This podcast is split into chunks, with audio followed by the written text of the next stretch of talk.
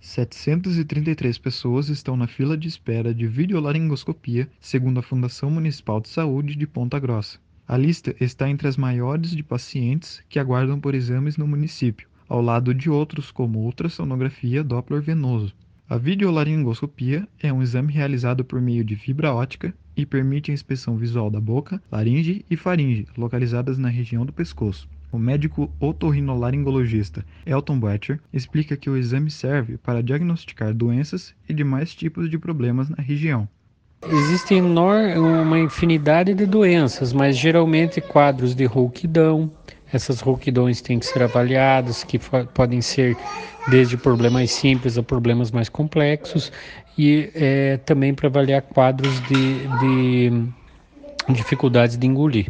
Boetcher explica que a quantidade de pacientes na fila de espera pelo exame tem relação com a pandemia da Covid-19, pois, devido à maior possibilidade de contaminação, os exames se tornaram restritos a casos mais graves.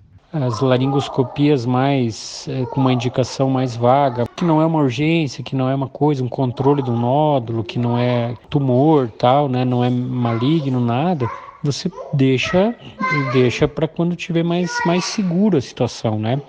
Agora, um cara que tem emagrecimento, perda de peso, a gente acaba fazendo, mas a gente reduziu bastante justamente por conta da Covid. Então, isso foi uma orientação, uma norma ali, que foi uma orientação da Sociedade Brasileira de Otorrinolaringologia.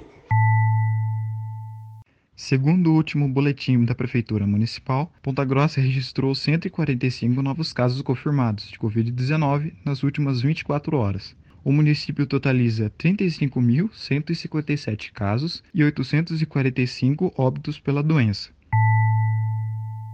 Eu sou Vinícius Sampaio e esse foi o Boletim Covid-19 Informação contra a Pandemia, uma produção diária do curso de jornalismo da Universidade Estadual de Ponta Grossa.